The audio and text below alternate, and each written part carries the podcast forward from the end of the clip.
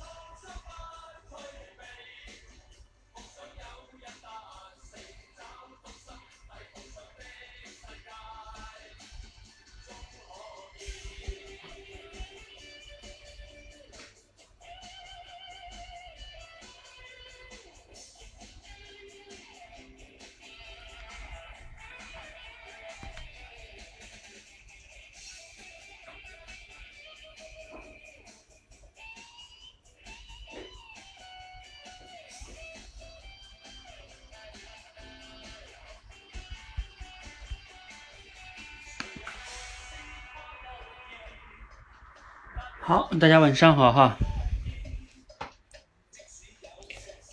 来，我们马上开始今天的直播哈。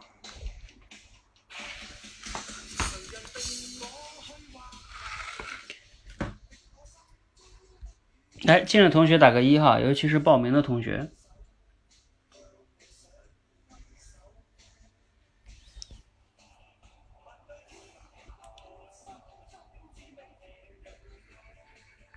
好，欢迎郑同学，还有番号同学。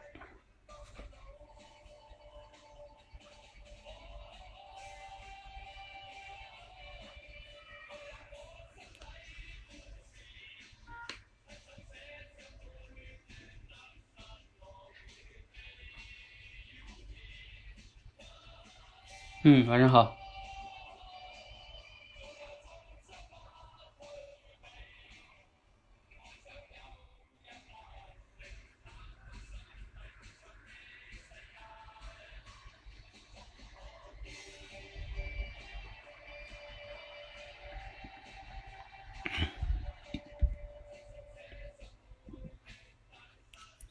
好，不知道大家呢今天这个即兴表达练的怎么样了哈？好，各位同学，大家晚上好哈。那我是你们的汤姆教练。今天呢，刚才桃子教练说我刚刚归来，对，刚刚归来哈。我从我的老家东北，今天坐了几个小时车，六七个小时吧。然后再加上从地铁回来，反正坐了七八个小时。啊，在家待了四五天哈，也挺忙。呃，所以我现在的思路可能没有平时好哈，就是大脑还没有完全回归状态，但是应该也没什么太大问题。好，那我们今天呢，还是我们的主题是即兴表达，也是我们多维班的第五关哈，即兴表达。那即兴表达呢，我在前面讲过哈，啊，我说他是一个人在说话能力上这件事上呢，跟其他人是一个分水岭的能力，就是你能不能做即兴表达。这个你要是说口才也好，说话的这个能力也好，这个呀是人与人之间的一个重要的分水岭。因为即兴表达呢，它考验的你的比较多，你的思维反应能力啊，包括你一定的知识储备啊，平时对生活的观察思考啊，以及你在很短的时间内的流畅的表达能力啊，等等等等等等哈。好，这个我在上次的直播中呢已经分享了哈，在这里就不赘述了哈。如果你没有听到呢，你可以去我的喜马拉雅的直播间里边去听一听之前的录音回放，也就是上周一的哈录音回放。那我们今天呢还是开启这个训练模式哈，啊，好多同学呢我看闯关课呢也已经闯到了啊，你们可以打一打哈，你们闯到了哪一部分了？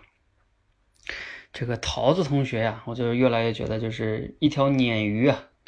这个我回到家也得不断的在督促我不断的更新课程哈。所以桃子已经撵到了，又撵到了最新的部分啊，撵到了我们那个叫我看看啊，对，结构，嗯，怎么讲的能有结构哈？也就是基本上把课程的四分之三都学完了哈，还有后边的四分之一吧。好，那我们今天呢，即兴表达哈啊，大家也在摸索的阶段，就是到底怎么样能让你们训练更有效果。坦诚的讲呢，这个训练肯定是不能不会那么简单的啊，就是说不会像前几关那么简单，会有一定的难度。你没看我在入门闯关课就有那么多的课程吗？而且每一节课还都有十节的基本上的一个训练哈，也就是说各个单项能力加到一起，你才有可能能把这个综合能力发挥出来啊。但是也不代表你把单项都练好了，综合立刻就出来了。就像那个练武功一样，是吧？你一招一式练的挺好了，但是你综合运用融会贯通，那肯定还是要慢慢来的哈。这个事儿可能也急不得，但是总是可以的哈。好，那我们今天呢，还是就开启我们的训练哈。然后大家呢有没有什么词哈？你们也可以打一些词，就是觉得啊这个比较合适的关键词哈。然后我也去新闻上找一些哈。啊，我们找一些，你们要找不到的，那我就找了哈。好，你们可以找一找哈。然后我可以找一个什么呢？我们第一步还是。呃，练一下这个。哦好，这个有同学提的是梅西哈，梅西倒也可以。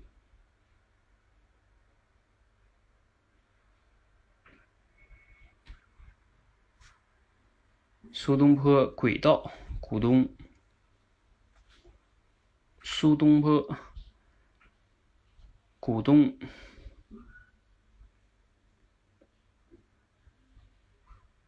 嗯，好，那我们就这样吧，以这个股东为关键词啊。番号这个想的还是挺快的哈。然后我们说一下规则哈，就是我接下来给大家，嗯，因为也不确定你们具体每个人时间吧，我们先以三分钟为限哈。我先给大家算计算三分钟的时间。然后呢，当然啊，尽可能，如果你要是先先想完了这个思路呢，可能你一分钟就想完了哈。我们以一分钟为算哈，就是一分钟、两分钟、三分钟，看看谁能在一分钟、两分钟、三分钟，最最多给三分钟吧，看看大家多少人能想出来这个以股东为呃关键词，你去构思一个这个即兴表达的思路哈。啊，当然你先暂时要能讲更好了，就是先先先谈思路。因为我们即兴表达呢，我更注重的是思维的训练。如果你没有思维，那你肯定讲的也是胡乱讲，是吧？所以呢，你们先构思一下，你有什么思路来讲“股东”这个词？好吧，开始，先计时一分钟。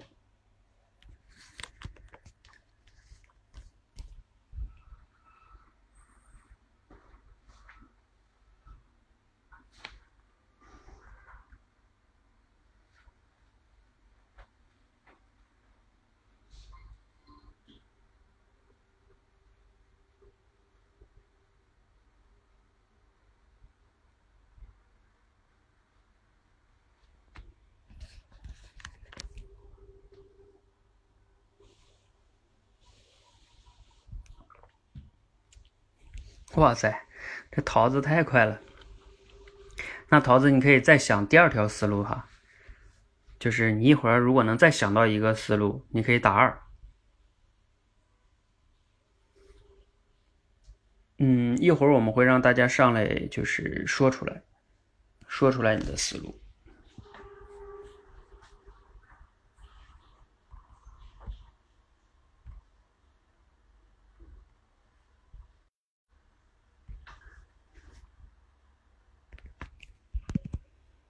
好，一分钟已过哈。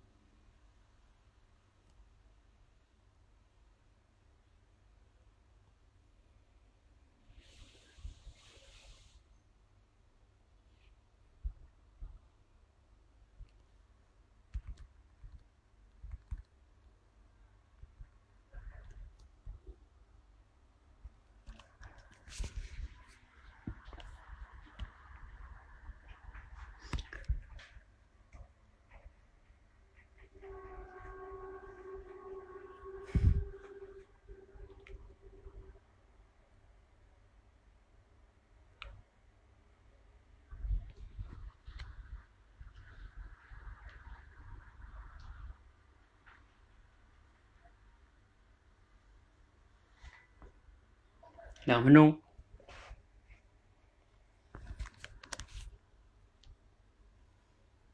哇塞，这桃子经过我们这个训练，果然不同凡响啊！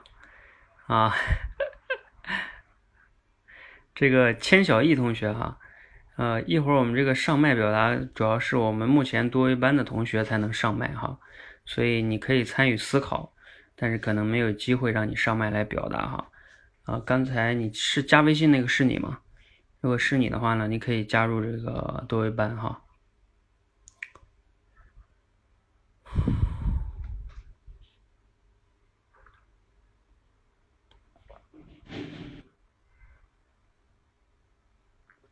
好，我们快要三分钟喽，看看大家还是在三分钟之内还是有难度啊。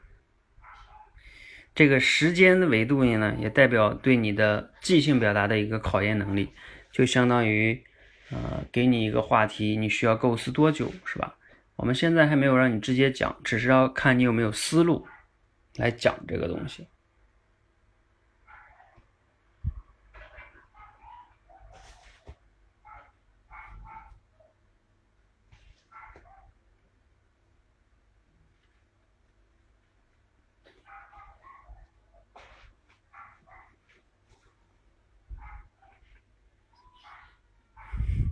桃子，你可以继续想。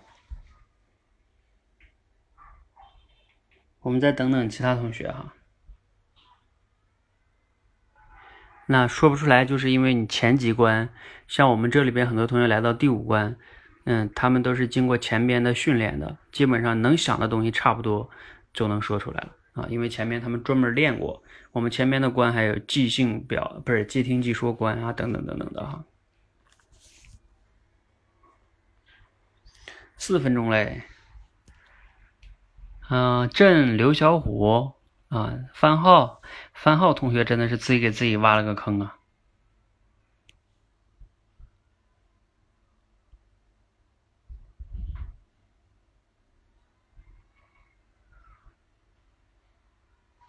嗯，目前没有字数限制哈，但是大概要求讲三分钟左右，你也不能讲太久。什么意思？今天给你说的，给你说的就是这个词啊。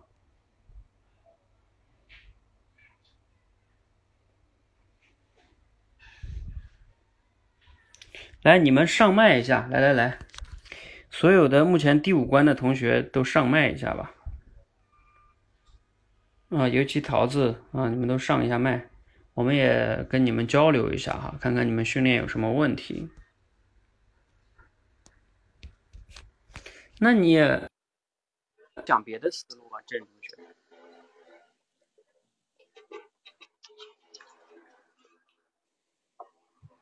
好，Hello，Hello，大家好。大家好。啊，我讲一下我的思路。我从股东呢想到了股份制公司，然后想到股民，然后再想到炒股，然后再想到理财，然后提问：作为小股东，如何去更好的进行投资理财？下面还要讲吗？讲讲的思路还要讲吗？呃，最好是有思路，你不能只是有一个就是题。啊，呃，然后呢？我总体来讲的框架就是背景，目前就是股市呢处于三千点左右，那是一片比较低迷的状态，那很多人就会迷茫，会着急，我接下来到底是抛还是继续买？然后提问，作为小股东来说，那怎么进行这样的投资呢？方法，我们要树立正确的投资观，就是找到自己熟悉的领域，然后找到那个。值得我们去进行长期投资的那一个方向，然后呢，呃，就是守住我们的一个点，在低估的时候买入，在高估的时候卖出，然后在正常的估值范围之内就保持不动。最后总结就是要克服我们自己着急的心态，不要盲目的去跟风追涨杀跌。好，嗯。你还有一个思路是吧？啊，对。另外一个是什么呀？另外一个就是股东作为一个管理层，他怎么样去更好的参与公司的管理？这是提问。那这个你，什么？你你准备教练，你那边好。你准备怎么回答这个问题呢？你的思路是什么？思路就是，呃，有两两种方法嘛，一种只是做，听到了，一种只是作为投资，然后不参与公司的管理，然后呢，还有一种就是重重度的参与公司的管理，就是会帮公司出谋划策，然后呢，就是做出一些决策。我我还没有具体还没有怎么怎么想好到底怎么去讲，就大概就想了这两点。嗯。OK，呃，但是但是也还好，有个框架了，就是第二个这个，嗯，就是你基本上按这两条路去讲，就差不多有的讲了，嗯，OK，好，嗯，哎，郑同学你怎么下去了呀？啊，这个郑同学你在吗？嗯，能听到，能听到声音，哎，但是没看到你的头像在。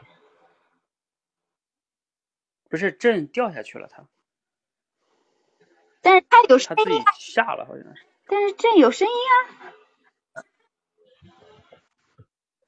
没有啊，他掉了呀，有声音的教练，教练怎么回事？有声音呢？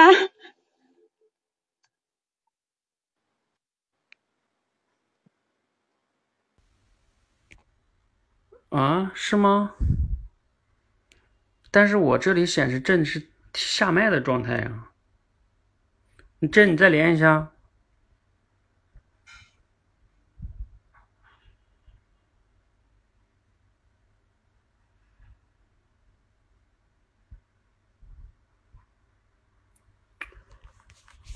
哇，那那今天这个喜马拉雅有点问题，难道？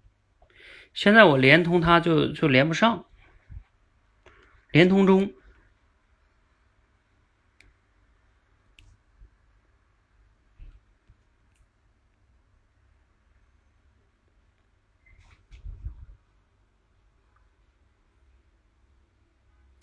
哎，奇怪了啊！郑同学，难道是你网络问题吗？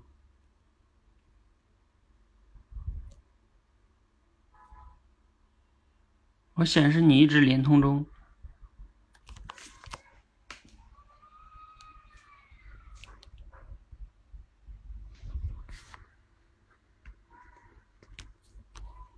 来，其他人连一下试试。呃，番号，番号，你连一下。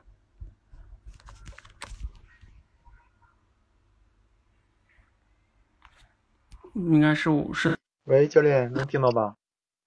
对呀，可以啊。啊，没有问题。你看，郑同学，你你你你把你的喜马拉雅更新一下，或者是重新下载一下。对我，我一连它它就掉。啊，你哎，番号说一下，你今天给他出的时候，他当时说的说上来几个呀？啊，朕说了一个呀。不过这个这个词没难住他，他讲的我觉得还是挺好的。那你自己呢？你自己刚才你自己出完，你自己没想到啊？我对这个词说实话挺陌生的，但是刚才听桃桃子教练讲了一下，还不行，没有什么太明确的思路啊。这个词有点陌生。嗯。再想一想。嗯。你刚到第五关那个闯关课吗？啊，我刚过了那个，就是开放式问题那个，啊，训练那块儿。嗯，OK，那你还需要再学习。好。嗯，我在这里就不跟你讲那个具体的思路了，你自己学了可能会更有感觉。嗯，好。嗯。嗯，行，那我先帮你下了哈。这个素心还有谁哈？我想看一下你们现在都谁在这个关哈？金银花在吗？还有陈毅、大喵、绿精灵对吧？还有素心，嗯，素心好像还没进这关呢，对吧？素心你还没有到这关是吧？那你要抓紧时间哦。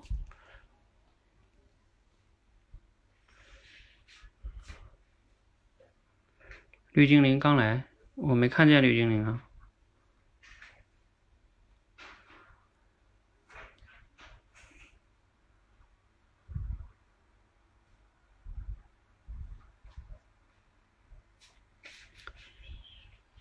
啊啊啊！刚到第五关啊，好。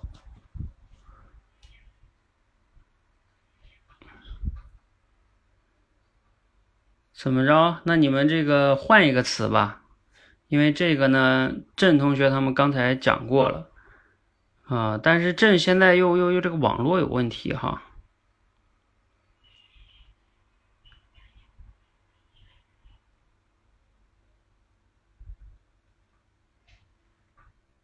来吧，我们再换一个词吧，因为这个词一个是你们练过了，然后，嗯，我们再换一个哈，换一个，看看啊。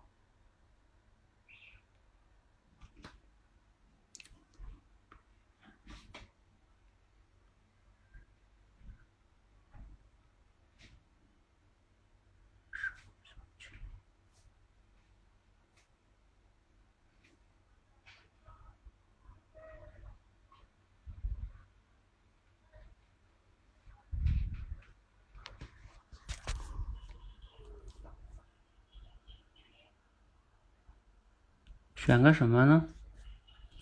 来吧，选个简单点的吧。啊，选一个离职。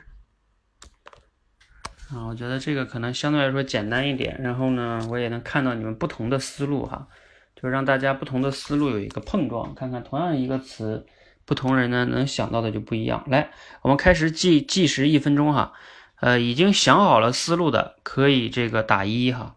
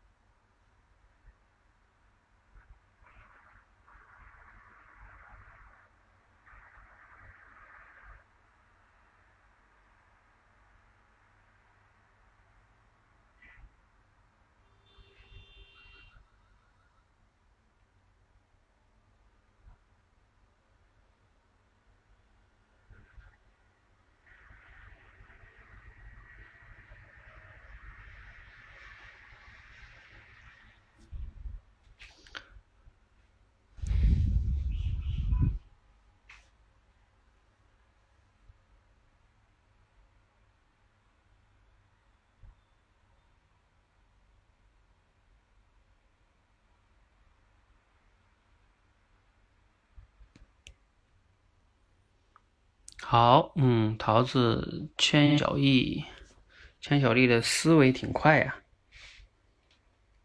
那你要是表达还不好的话，那你得赶快练表达哈。呃，我曾经做过一个比喻，就像开枪射击一样，是吧？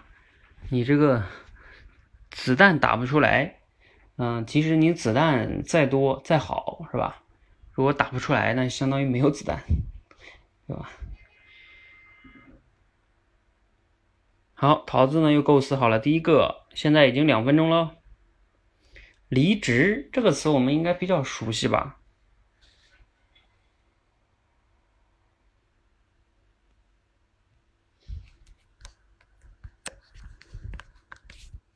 好，许多的许，郑同学，郑你有更新吗？郑同学，你再连一下麦试试。所以你要赶快练呀。来，我发给你个东西，你要赶快练啊！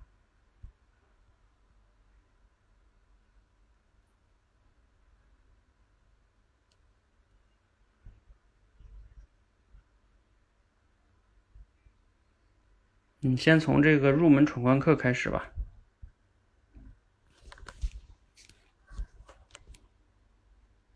哦，现在听得见吗？嗯，听得见。哦，好吧。那这样哈，时间的关系呢，我们就先不等其他同学了哈，因为已经三分钟了。然后就请郑同学先说说你的思路吧。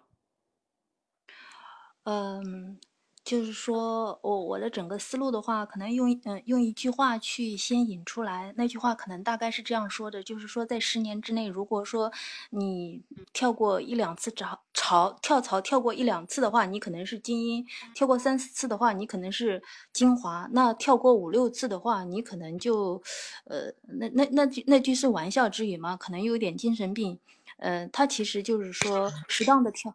呃，适当的跳槽可能是一种正常的一种职业选择，但是频繁的跳槽的话，可能就是要自我反省一下到底是什么问题。所以说，就是面对离职或者呃，离职应该是叫离职是叫跳，可以这样说吧？离职可以说是跳槽吧？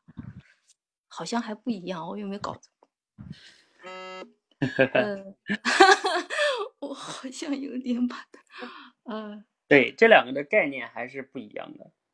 啊啊，那那那那我就是，那我有点搞搞，嗯，有点搞得小，就有有点跑错方向。然后我可能下面的思路就是说，呃，分析一下，就是哪些原因可以，呃，就是促使你去离职。那有些是可能是是因为冲动，还是什么？可能要谨慎的面对自己的一个呃离职的一个选择，大概是这样一个。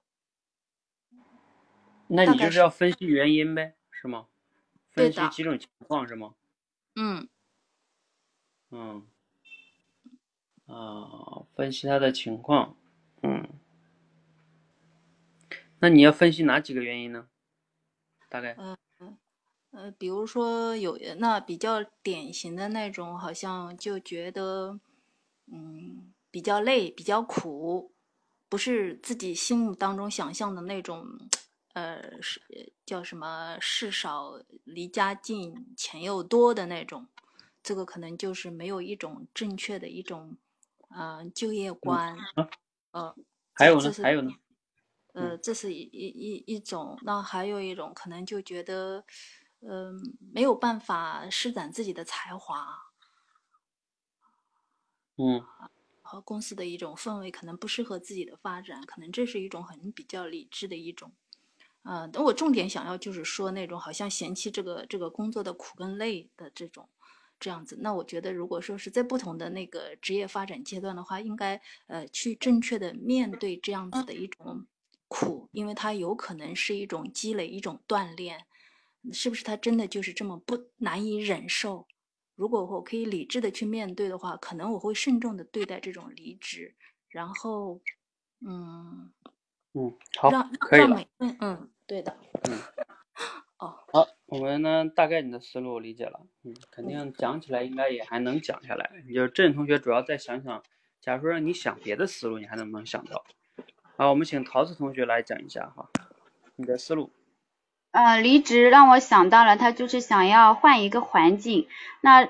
这个呢，让我又联想到了婚姻。有些人就觉得在目前的婚姻当中可能不满意对伴侣，那他就想要换一个伴侣，想到离婚。那最终发现他换了一个伴侣之后，还是跟原来一样，还是出现同样的问题。那引出一个问题，我们就是换了一个环境，依然不幸福，到哪都一样，那就是认知升级的问题。如果认知没有升级的话，那到哪都一样。因为你没有根本的解决问题，大概我想讲这个。我怎么感觉好像今天晚上我刚跟你说完呢？哈哈哈差不多，我今天就在琢琢磨那个课。嗯，好吧。嗯，好，你这个属于我后边教的跳跃联想哈，嗯，跳过去了。啊，哎，我理解错了，我以为你说的是我晚上问你的那个呢。我在看吴伯凡的课。是啊，是啊。啊，是那个。就是那个呀。啊啊，好吧。但是你也符合那个跳跃联想嘛？嗯。嗯。就是跳过去了嘛？嗯。跳跃联想我已经我已经练过了呀。是是是，我知道你练过，但你现在这不在用吗？啊，对的。哦，是啊，你光练过没用啊，你得用出来。嗯。嗯。嗯。好，嗯，来，其他同学，这个我们再听听其他同学的思路哈。这个许多的许，番号上麦，快点！我让你们其他人上麦的意思就是上来赶快说啊，每个人先谈一下思路，我们先每个人不花那么长的时间去，呃，你们懂吧？这样的话呢，能有一个碰撞啊，就是你看一看别的人是怎么思考这个问题的。然后呢，其实即兴表达呢，最开始最需要锤炼的就是你快速的能构思出一个表达的主题和框架。然后至于呢，你能不能很快的再把它流利的表达出来，那当然呢是下一步的问题。但是你连思路都是乱的，那你肯定说的就是乱的。呃，许多的许番号在吗？快，还有晴朗。呃呃，尤其是番号哈，就是我们优先让这个我们这一关的同学哈，你们还没到这一关的同学呢，要加油哈，好吧？许多的许既然上来了，那你就说一下吧。嗯，汤姆教练，我想从就是离职的一个动机这儿开始说，就是离职是冲动离职还是理性离职，然后分别讲冲动离职的几个。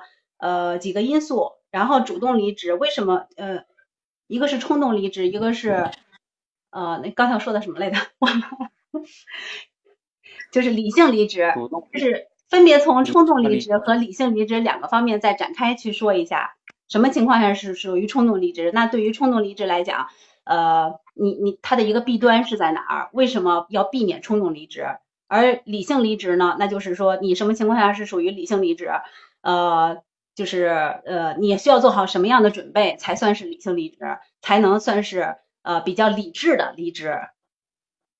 两个方面。嗯嗯。那你的主题或者说叫，那你整个表达完，最终你的结论是什么？嗯，这个结论就是说，呃，离职不要冲动，要理智。嗯，离职不要冲动，要理智。因因为很多人就是凭自己的一时的呃一一时的这个投嗯投热，然后觉得比如说对领导不满意，对公司不满意，然后就离职了，然后他也不考虑呃自己呃自己的现实的一些情况，这个人说什么离职呃穷半年啊什么的，就这种，所以其实导致自己陷入一种财务的困境啊，这些都是可以说的，就是非理非理性离职。嗯，好，这个思路也挺好的哈。你这个属于我中间讲的叫理性、非理性。嗯，有点偏向于二分法哈。你到时候听到我们这关，你就会知道。嗯嗯，好的。好，谢谢许多的许。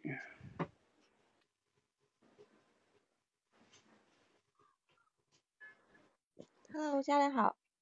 啊，晴朗你好，你说一下吧。吃上万。哎，我的思路就是呃讲一下呃离职的时候我们应该怎样向老板提出申请，就是怎么怎么表达表述自己的离职的原因，不是怎么怎么跟老板说自己要离职这件事情，呃就是有三步，第一步要先表达感激，告诉老板啊感谢你的栽培啊，感谢呃我在这几年。在你们公司学到了很多啊，啊，然后第二步呢，就是呃说出客观的理由，当然要修饰一下，说的好听一点。然后第三步就是呃也要说说明白自己的去向，就是不也不要嗯没必要欺瞒呐、欺骗呐，嗯，因为很多人呢，呃辞职可能是跳槽到其他同一个行业的。反正都是同一个圈子嘛，以后也有可能碰面。如果说撕破脸啊或者什么，就不太好了。所以要掌握好啊，跟老板说辞职的这个方法。嗯，好，我的我觉得大概是嗯，好，我觉得你这个思路也挺清楚的，然后也挺这个实用的哈。确实是在辞职的时候会。遇到这种情况，就怎么去表达，很具体，然后呢也很这个清晰的一个小步骤，嗯，这个也挺好的哈。好，谢谢秦老哈。那你可以再琢磨琢磨，如果让你再讲别的思路呢，还是离职，然后你要讲一个别的思路，跟这个完全不一样的，那你能不能想到呢？对吧？好，好，呃，三号同学还在吗？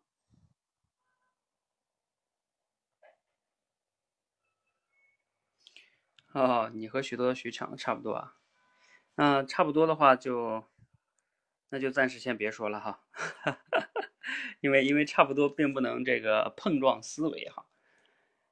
嗯，好，呃，那大家呢，呃，应该经过刚才这个的一个小训练呢，大家应该有所体会了哈，就是这里边的关键在于呢，你能不能找到一个思路，呃，去讲哈。另外一个也跟你平时的一个储备有关系，比如说像刚才无论是许多许讲的。啊，还是桃子他们讲的，还是刚才这个晴朗讲的。你首先，比如像晴朗讲这个更，也比较典型，就是你得知道啊，辞职的时候这三个步骤是吧？你脑子中以前肯定像晴朗，他也想过这个东西，他肯定不是现场才想这件事情的。一般情况下，现场想可能还是比较难的，他肯定是以前想过，然后他只是要在这个时候呢，把离职跟这个是他想的这个内容联想过，联想起来，并且呢，能用一个思路把它表达清楚。就是我们现在训练的那个提问以及联想这两个关键的动作哈。第三步训练的就是结构，呃，结构思考。后边还有一部分是推理哈，就是你讲的能不能有说服力啊？这个也是一个另外一个关键哈。好，那关于这个即兴表达哈，或者说这个问题，大家还有没有什么疑问的哈？其实离职，嗯，这个词呢，等你们要是练到那个，嗯，比如说我们的跳跃联想哈，你们应该还包括我们呃其他的那个横纵联想啊，纵横联想啊，你们可能会有更多的思路哈。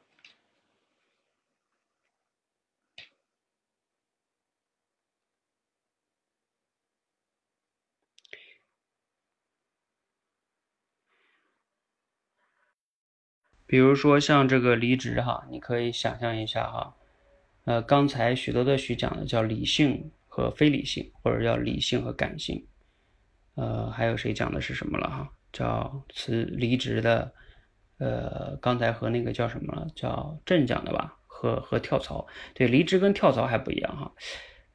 呃，你应该这么讲，就是说离职之后的。叫什么呢？你可以这么讲，离职之后的三种三种去向，比如说，呃，离职之后的三种去向，一种呢是待业，是吧？啊，就裸辞，它就是待业，也不叫就裸，反正你辞职之后没有工作，那就叫反正是待业的状态，待业一天也叫待业，是吧？然后另外一种呢，就是离职之后跳槽。就我从这边刚离职完，其实我第二天有可能就已经签，我已经拿到 offer 了啊。至于我入不入职，那是我的选择问题。但是我已经有下一家就是给了我 offer，让我准备入职。就我其实是跳槽，这种是属于跳槽。第三种呢，你可能可以称之为叫创业吧。就离职之后呢，我也没有待业，我也没有跳槽，我其实属于自己给自己一个 offer。你也可以把它归结为叫也也算是一种跳槽吧。只是说这种跳槽非常特殊，属于自主创业，嗯，啊，这这也是一种，就是刚才那个郑同学那个哈，就是离职跟跳槽的一个区别。呃，苏鑫问这个词怎么迁移哈？其实迁移的话呢，你要是不想只是讲离职这个事情呢，那你可以迁移到哪里呢？比如说离职啊，它其实是，嗯，我们人生在面临着一些选择，你可以把它引申为。一种选择啊，比如说离职就是对过去的一种告别啊，然后呢要选择一个新的开始。那你要把它引申到这个含义层层面呢，那人生可就多了，对吧？啊，比如说啊，你对一段过去的恋情做一次告别，然后或者是你对过去的一段悲伤啊，或者是什么样的一个回忆，是吧？也做一次告别。然后要选择一个新的开始，那那你这个可讲的范围就比较大了，是吧？你们还记得主题升华吗？是吧？你把离职这个含念把它往上升一点，你往往呢可以讲的范围和例子啊就会多一点，也不会局限于就是讲啊离职啊那点事情。好，嗯，像番号说讲到入职哈，嗯，那那也可以哈。但是你要讲入职呢，还是在这个这条线里边去去思考，嗯。然后呢，离职你也可以讲这个，比如说离职和像刚才是桃子吧，也有讲到跟婚姻的关系吧。对，就是呃，你比如说入职，它是一种，就是你跟一个公司。呃，离职和离婚是吧？你也可以谈一谈他们的区别，呃，和共同点是什么？其实这也是一种联想哈。好，呃，总之呢，这个思考还是挺有意思的一件事情哈。反正在这一关呢，大家 你们练的同学应该有感受哈，就是比较会比较烧脑，因为不论是哪一种联想，哪一种思考，都还比较烧脑的哈。来，我们这个再来一组吧，好吧，再来一个词。其实这个离职还是不算特别难，我们再来一组哈。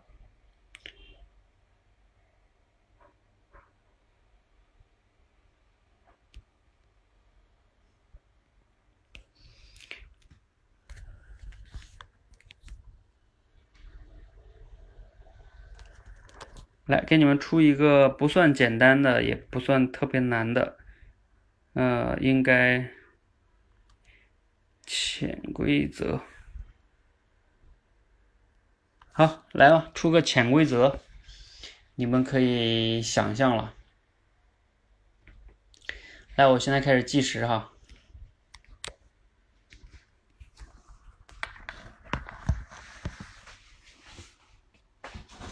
这次要求，呃，我们可以上麦的同学。用两三分钟直接讲哈，我们锻炼一下真正表达的能力。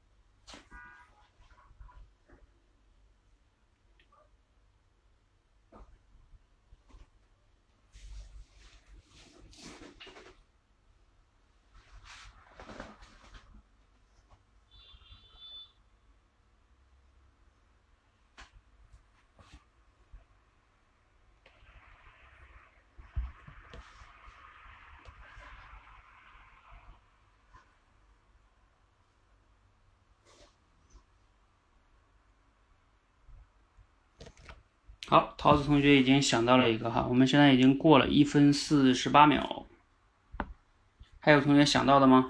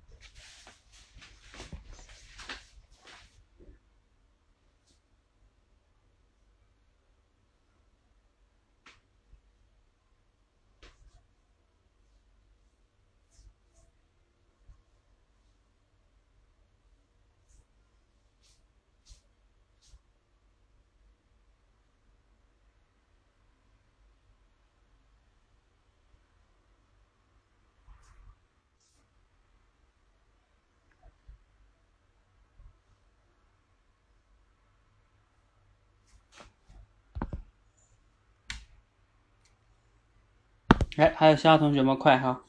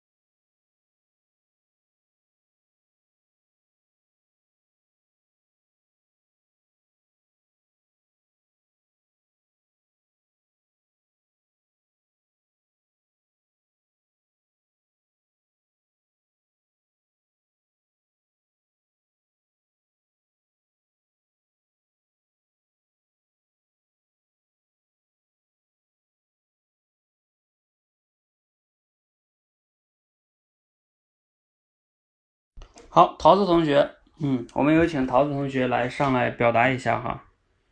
啊，我刚才说了哈，这次是完整表达一下，你就直接当成一个表。喂，喂，Hello，Hello 可以了。嗯，呃，我接下来讲一下在企业中怎样来面对潜规则。呃，在我们一些特别是比较大的外企，它可能企业文化比较的复杂，然后会面临各种的小团体。当你一个新人进入的时候，你会不知所措，到底应该站哪个队？对你今后的职业发展是起着非常非常重要的关键的影响。那我们该如何面对这样的一个现象呢？那首先你可能会面临三种选择：是保持中立、左右逢源，哪一个都不去站队。那对于新职工来说，新入职的人来说，这个是比较困难的，因为你不了解情况。如果说你要保持中立的话，你也可能面临着被两被多个团体孤立的这样一个状态。然后第二个就是你选择屈服，选择选选择其中的一个小团队，然后加入他们的团队与团队之间的战斗，那可能你就会被人家当成踩脚石，然后就后果就是自己负责。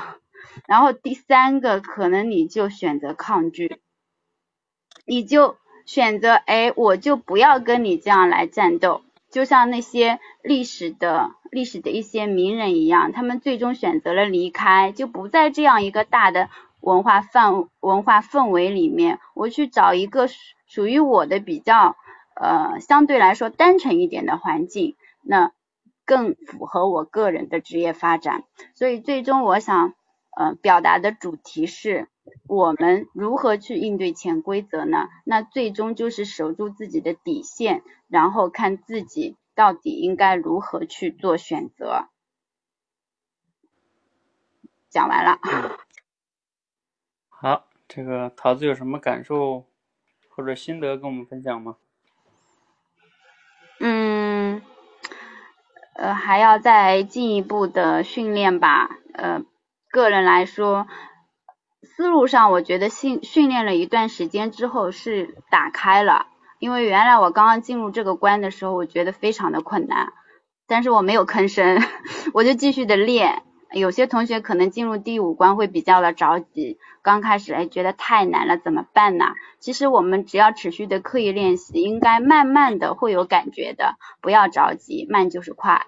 然后对于我而言，我还要再加强训练吧。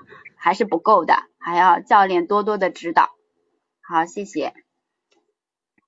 OK，好，桃子同学这个表达呢，大体上来说呢，在框架上已经比较清楚了啊。你就你现在这个训练就刚好差不多处于在，那我现在教你的这个框架这块儿啊。你要从这个好学生的角度来说呢，我可以评价你是好学生哈，因为学到哪里呢，基本上呃能从你这表达中基本体现出来。呃，后边这块关于推理的部分呢，因为我还没有跟你讲，所以可能在在你这里边呢，就就是说服力呢稍显不足，就是因为你有了框架，但是结论，因为结论是需要推理的嘛，嗯，就是结论可能没有那么的说服力。然后我们来看一看这个郑同学，来郑，郑你连一下。呃，番号一会儿你也可以连麦，你们谁两谁快啊，就来谁来上。来，我们听听郑同学有什么样的不同的。好，是要完整表达哈。完整表达是吧？呃，我大概想要表达的主题应该就是说是潜规则，呃，在一个团队当中的一个危害。那比如说，我说潜规则让我理解它是一种呃不公平的约定俗成。呃，然后彼此之间说到潜规则，然后说一句你懂的，但是那那我懂什么呢？那我可以举一个例子，比如说我们在呃单位里头有一次竞聘，竞聘呢可能是有呃他有面试跟笔试，但是在面试跟笔试之前呃之前呢，他会让我们单位的领导对这些报名的人做一个排名，就是一二三四五六七八。那那那其实把这个排名再给这个考官的时候呢？呃，那那那大大家都都知道的，其实那些考官无论这个面试嗯结果是怎么样的，或者是笔试的结果是怎么样子，那个当时的那个排名可能真正的起到了一个决定作用。那那个排名是怎么来的呢？那排名的话，那就是就像我们说，你懂的，领导为什么会有这个排名？然后，然后这样子一一一种一种结果出，这样子一种呃，就是说竞选规则呃没有不透风的墙，大家会知道。那那如果说它比较广泛的应用于在这个呃比较广泛的话，那会它会让这样子的一个呃，就是说有能力的人，他会觉得。他会觉得失望，让一些有能力的人人没有这种呃施展的舞台。长此以往的话，那这个团队他可能就会走下坡路，因为呃，比如说在这个管理岗位上的人，他都是好像呃被潜呃就是说被潜规则上来的，他未必有能力，他只是可能跟跟跟领导的关系比较好，或者是领导的某个亲戚或者怎么样怎么样怎么样。所以说我我我我是说，就是想要表达的就是潜规则对于一个团队当中的一种。他他呃，就是说践踏了那种公平和公正，嗯，那那我觉得其实就是对那种有能力的人的是一种，就就是一种，就是一种侮辱，侮辱不对，反正大概就是这个这样这样子一个框。嗯，好，嗯，这个这个感谢郑同学啊，郑同学也谈谈你。训练这个即兴表达应该也有两周了吧？呃，对吧？现在是第二周。我我在我在那个在那个直接联想的这个这一呃这这个这个这一关里头，其实我就是刚才看起来就就跟桃子教练就是很明显的，他会想的时候是很还是蛮有思路的。其实我现在还是属于。就像这一关，就是就是还是属于本能的在想这个问题。嗯，啊，我啊，没错，因为你还没练到，所以呃，如果作为学生的角度来说，那我觉得也正常啊，因为我还没教你嘛，相当于对吧？嗯嗯嗯。然后呢，那另外我说一下，就是我为什么在第一部分让你们训练直接联想，而不是上来就教一个，比如说哪种方法的联想。主要的目的是，就是呢，让你先去体会一下，就是说，呃，就像鱼王的儿子一样，我就是让你们去犯错啊，就是你就胡乱想也可以哈。然后呢，等你前面胡乱想了之后，然后你后边再去听我的那个讲的几种方法之后呢，呃，这种对比啊，会让你就是相当于其实你犯错了嘛，然后你印象就会更深刻。嗯，所以其实这是我的一个目的哈。所以你们在这个直接联想的时候，不管你思路是什么，你就想就对了啊啊，想不出来呢，呃，也是一种结果。哎，我要表达一下这个观点哈，就是说你比如说你想了十分钟、二十分钟了，还是完全没思路，甚至半个小时啊，想了一天都没啥思路这个词，那你这也是一个结果，就是就是就是反映出了一个，你不要对这个事情对自己下定义哈，说我咋这么笨？不不不。那没有意义，给自己下定义没有没有意义哈，就是说，这只是反映出，嗯，你可能对这个词确实是没有什么思路，然后你就说，你也你甚至打卡可以说，我想了三个小时，但是我对这个词完全没有任何的，就是没有任何的办法啊，呃，我建议你们不要去百度啊，就是。因为我在这里不是让你们非得有一个一一个想出来一个东西，想不出来也是一种结果，好吧？就是想不出来，你哪怕就是说我想了三小时，你就在那打卡上写，想了下三小时，对这个词完全还是没思路，然后就下一个，嗯，因为你不可能对所有词都完全没思路嘛。然后这个当然，就算你都没思路也没有关系，然后等你到后边听了方法之后，你会发现哦，原来其实可以这样想。哦，那你就会发现，其实原来我为什么没有思路呢？那些词，也不是我完全就没有那个知识储备，是我完全其实没有那个那个方法。嗯，好，所以希望大家懂得这个逻辑哈。嗯，刚才这个郑同学讲这个思路呢，就是确实是像直接联想哈。哈哈，呃，不过给你提醒一下，就是番号同学你可以连哈，就是你你刚才这个其实呢，你这就有点像主题升华了。就是你其实完全可以按照我们讲小故事的逻辑去讲，你理解吗？就是你就把你那个呃单位的那个事情啊讲完了，然后做一个主题，然后等等等等，结构就更清楚了哈。主题升华就是一个一个很好的结构啊，简单明了。好同学上来了哈，喂，教练好。嗯，也来表达一下。呃，对我想到的这个内容，首先就是说前段时间这个崔永元骂这个范冰冰这个事情啊，就是暴露出说他这个啊有这个阴阳合同嘛，啊就是大小合同，可能他们跟这个呃这个签约合同时候呢，就是以这种小合同，但是私下呢却就是啊签了一份大合同，这样可能就是能避免这种呃多交税嘛。所以说呢，后来这个也虽说不知道这个事情到底是不是真假，但是可能是这个范冰冰还是这个还是跟这个乘务员去道歉了吧，对吧？然后呢，就是说，嗯，那我近期啊昨今天又看到了一个新闻，就是说饰演那个纪晓岚里面那个小月，她要说呃跟这个李冰冰说的是因为什么事儿啊？也是说到这个如果要是。嗯，你如果要再跟我这这么针锋相对的话，可能也会爆出一些什么啊这些事情啊。那之前在这个教练给我们放过那个视频嘛，就是说那个老金聊天室那个也有谈到，可能就是说在这种娱乐界呀这些啊这种什么大小合同的事情，可能已经成为他们这种娱乐圈的一一个这种潜规则啊。其实许多明星呢，并不是说他们不愿意去交税，但是呢。可能就觉得大家都不交，如果自己去交，可能就会觉得自己是不是傻，对吧？啊，所以说就是通过这个事情呢，也告诉我们呢，呃，可能在一个行业里，大家都认为这个事情啊，就是有这个潜规则，大家都在这么做，但是呢，你不一定要跟风去这么做，因为有可能呢，会因为你这种行为呢，最后可能就会害了你，大概就是这个思路。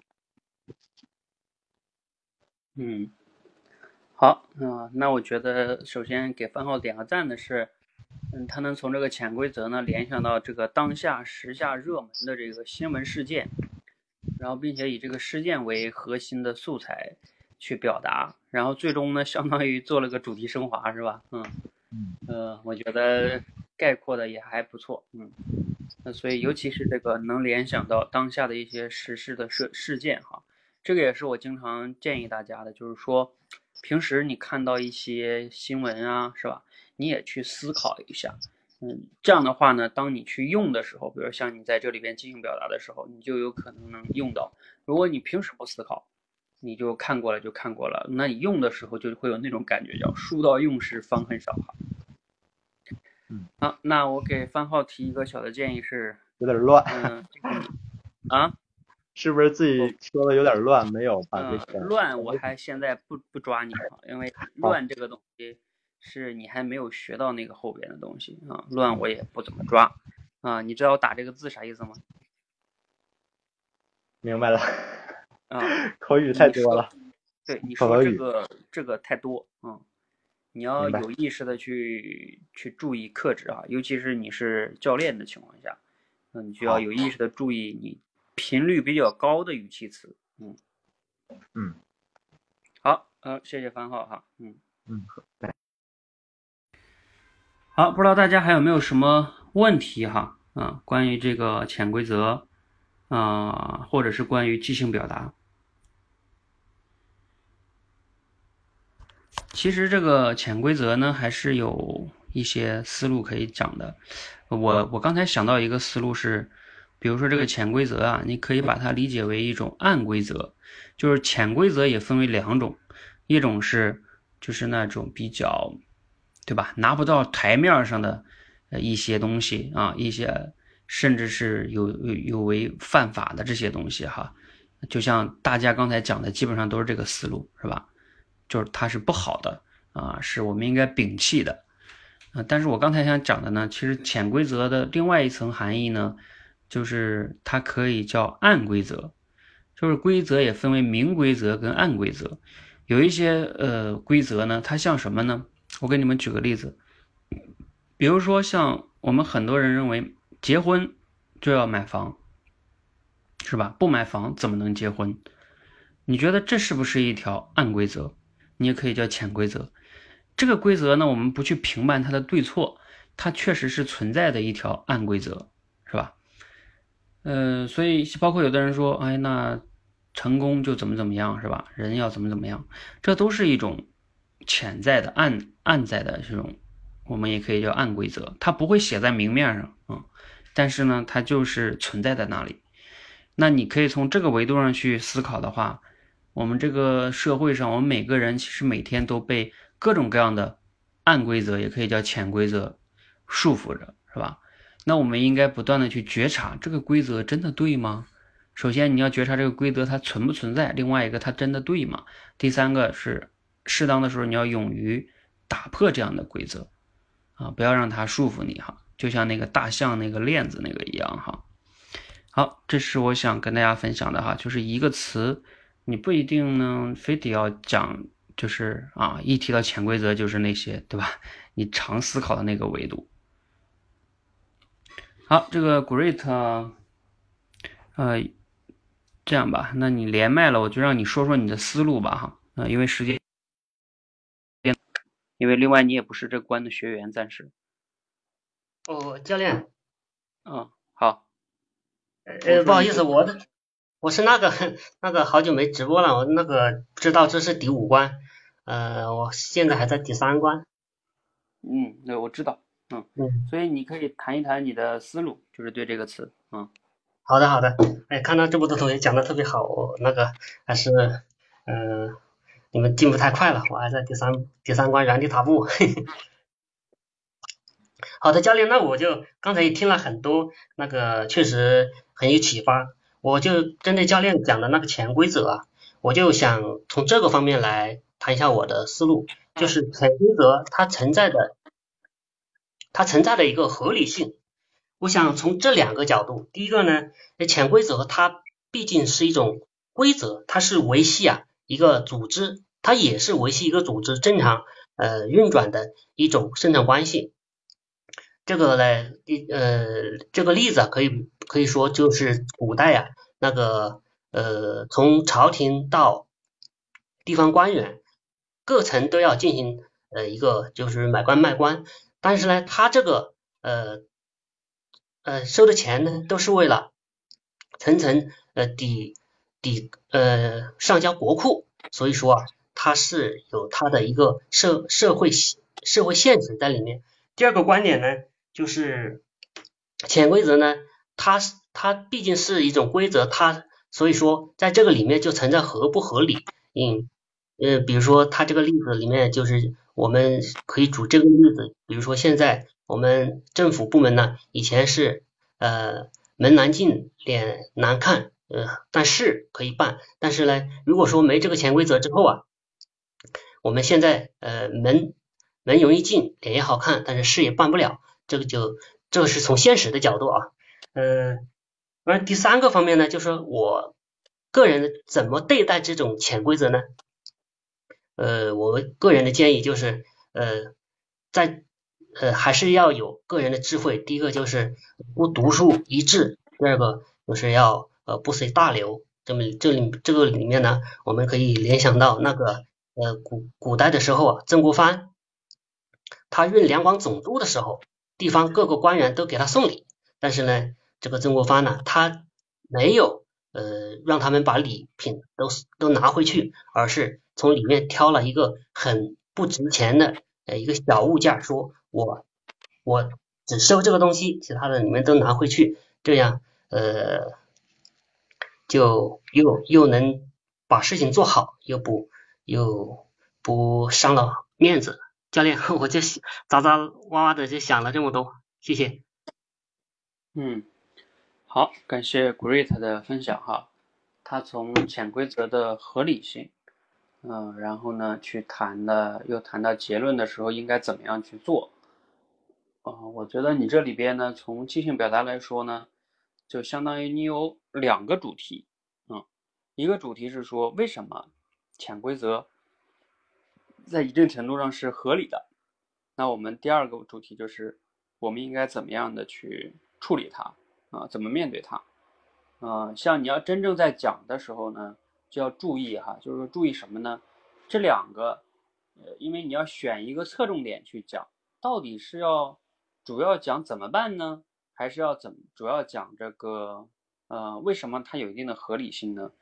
嗯，这个也是有时候要需要选择的，因为要不然它就变成两个主题了，啊，比一个是时间呢可能会比较长，另外一个呢是听完了别人可能会觉得不知道你重点是哪一个，嗯。这个可以注意一下哈。好的，好的，好，谢谢。好，嗯，那关于这个即兴表达啊，什么问题哈？有问题可以提一下哈。如果没有什么问题呢，我给大家的建议就是，呃，大家到这关的同学呢，不要着急，呃，因为呢，确实是你要先把那个就是入门闯关课里边那些先练了哈。比如说像桃子就已经先练完了。所以他的思维呢，相对来说就会快一些。刚才你们也听到了，桃子说他刚开始，呃，加入的时候也觉得，就我们上一周做的时候啊，桃子还跟我说，他他其实在旁边旁听，他都没有来去表达，因为他感觉自己有点难，他就在旁听。哈，那我觉得这一周你看桃子就，呃，进步的比较快一些了，因为他已经把那个基本上都听完了哈。所以大家还是不要着急说。啊，我一定要天天要实战训练，实战训练，这也不是最主要的，最主要是你要先把那些方法先理解透彻，呃，就是把那些课啊先好好学学，就是你真正的理解了那些我讲的那些课程的核心的思想和精髓，并且能比较快的运用起来哈。当然，群内大家也要有空的话，也可以相互练哈。但是我的意思是，啊，你们要先以那个课的。呃，如果时间你你你，比如说你每天只有半个小时，那我建议你呢，先拿来闯关，理解吧？啊，如果你说我还有半个小时，那你也可以练一练。为什么呢？你先闯关就意味着你先把方法全练完了，方法都练完了呢，就相当于你武功招式都有了。然后你下一步就是勤学苦练，对不对？你看那些武功高手，他不也是吗？那师傅可能就一招一式，他都告诉你了啊。然后你下来就是十年一如如一日的练功了，嗯。但是呢，如果你还没有看过有些招式呢，你就天天在那儿很多的时间练呢，可能比如像你们好多人都还在直接联想这个部分，那你再练，有时候你也还是在直接联想那里边。就像桃子今天我们听那个吴伯凡那个课程里面讲的，嗯，你觉得你买了一件新衣服，对吧？你今天又练了一个新词儿，但是其实你还是又在用你以前的思维在练，你其实练新词，练十个新词也不见得就能进步。呃，所以说，所以说什么叫刻意练习啊？刻意练习就是你要不断的，就是要有新的目标、新的难度，一点点增加的，而且有方法，对吧？这才叫刻意练习，而不是重复练习。大量重复的练习不见得能带来进步，大量重复的刻意练习，往往呢才能带来更多的进步哈。好，嗯，我觉得大家如果没有问题呢，我们今天就先到这里哈。然后大家如果有问题呢，也可以在群内呢啊提问，我有空我会回你们。呃，然后如果还有今天晚上还有空的呢，就去把闯关课啊再去做一做，你们争取先追上桃子哈，好吧？那大家没问题，我们今天先到这里哈，因为我今天回来我一会儿要去洗个澡。好，谢谢大家哈。